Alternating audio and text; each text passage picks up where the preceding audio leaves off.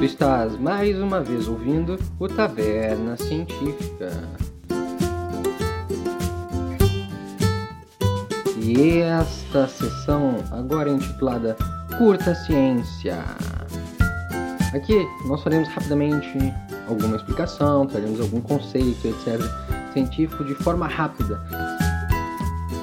E sem mais delongas, este vai ser sobre tempos de divergência em diferentes vertebrados. Eu estou aqui olhando uma lista muito bacana, gente, né? uma tipo de linha do tempo. Então, uma das primeiras coisas que a gente fala, vai falar é como é que a gente vê essa linha do tempo, como é que ela corre, né? Em geral, a gente corre aqui em milhões de anos. Então, como é que a gente interpreta milhões de anos? Vamos pegar aqui rapidamente o número 10. O 10 nós poderíamos muito bem interpretar como 10 elevado à primeira potência. Assim, 10 elevado à primeira potência é igual a 10. O, se nós adicionássemos um zero, agora logo depois do zero do 10, seria 100.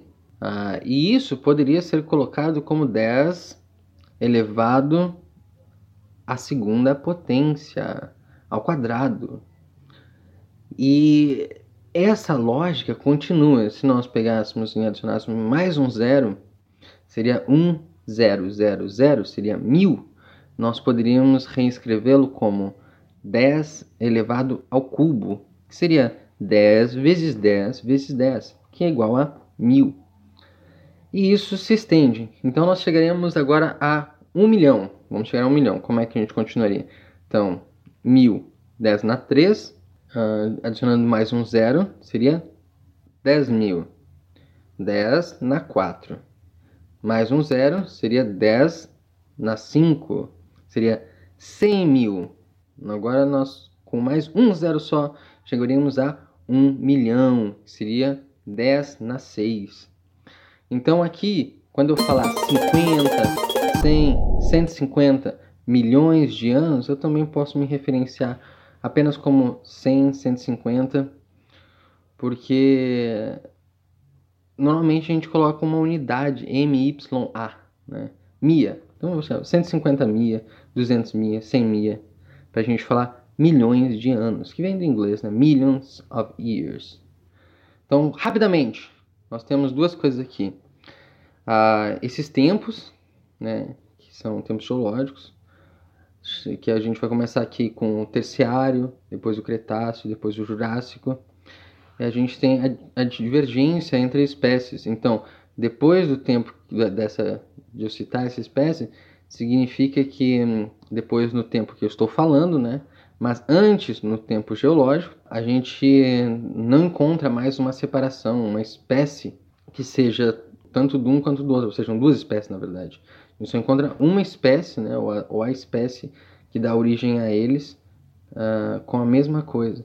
Como é que isso acontece, César? Espera aí, né? Tô confuso. Então vamos lá. A gente tem o humano e o chimpanzé. O humano e o chimpanzé, em algum momento existia uh, um antepassado deles, né? Que era chamado ancestral comum. Depois desse ancestral comum, né? A gente não conseguir mais enxergar aí fósseis deles a gente começa a notar certos fósseis que vão dar origem ao humano, né, e certos fósseis que vão dar origem ao chimpanzé. Então, as, as duas espécies estavam divergindo, então se tornando específicas. E o ancestral comum é o ponto ali onde antes disso a gente não vê dois fósseis diferentes que dariam origem um a cada um deles. Na verdade, seria um fóssil que daria origem aos dois. Né? Então, uma espécie que daria origem aos dois. Então, a gente faz essa diferença e também eu tenho aqui a porcentagem, muito bacana isso, né? Porque é uma proteína é formada de uma sequência de aminoácidos.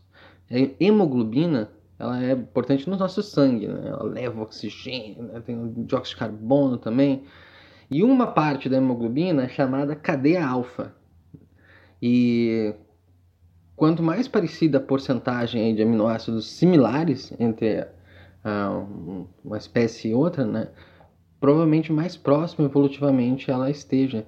Embora alterações ao longo da evolução assim podem ter feito ela se, se distanciar né, nessa porcentagem, mas é legal ver essa, essa porcentagem. Né? Então nós temos aqui humanos e chimpanzés, praticamente 100% de sequência igual nessa cadeia alfa da hemoglobina.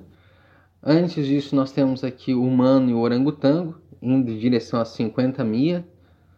Humano e orangotango que são os grandes primatas, né? fazem parte dos grandes primatas.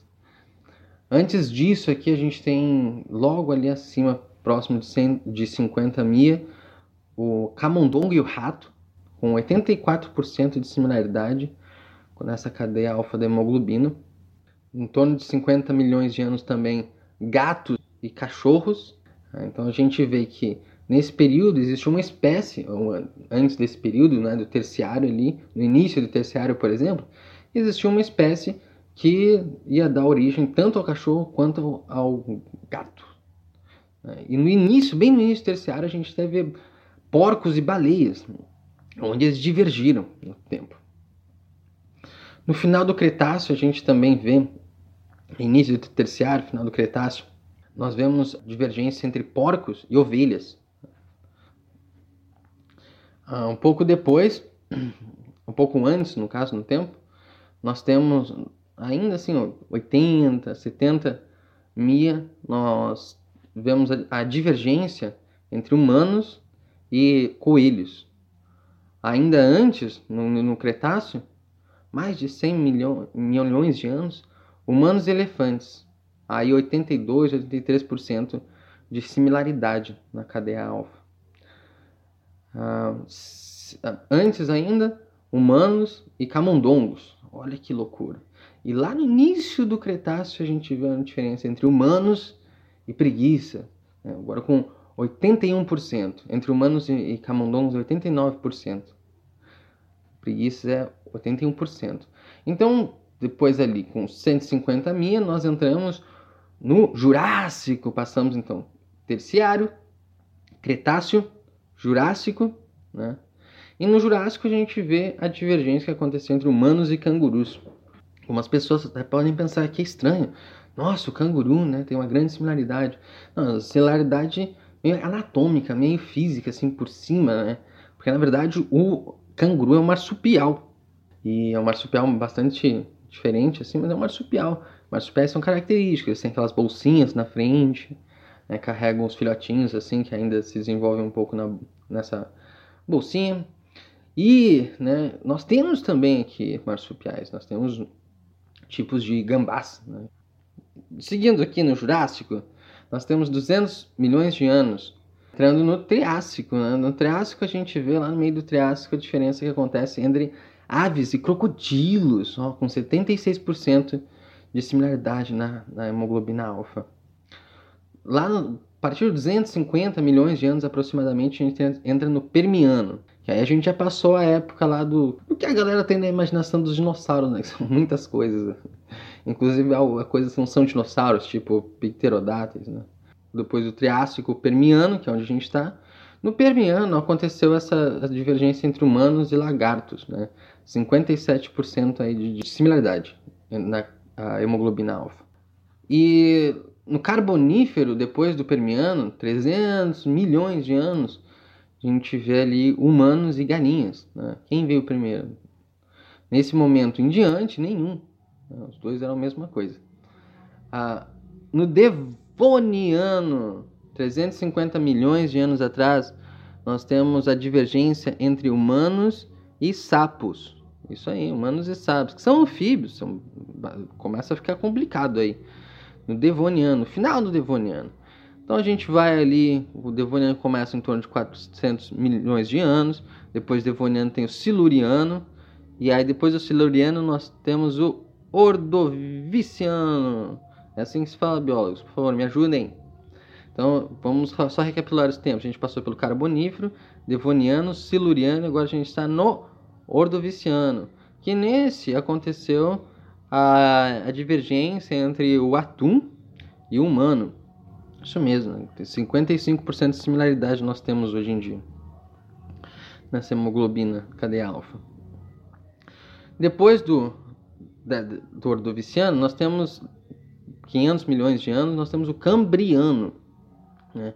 O Cambriano aí a gente tem a, a divergência entre humanos e tubarões, por exemplo, dividindo agora 51% só de similaridade na proteína. E depois ali 550 milhões de anos nós temos o Proterozoico, que nessa nessa nesse tempo nós temos a diferença, a divergência entre humanos e lampreias, que se eu não me engano são animais que não têm mandíbulas, então ó, nessa época tem, tem até essa diferença entre os que acabaram tendo mandíbulas e os que acabaram não tendo mandíbulas, as lampreias até hoje não têm dividimos em torno de 35% de similaridade na proteína hemoglobina cadeia alfa. Este foi o Curta Ciência. Beijos.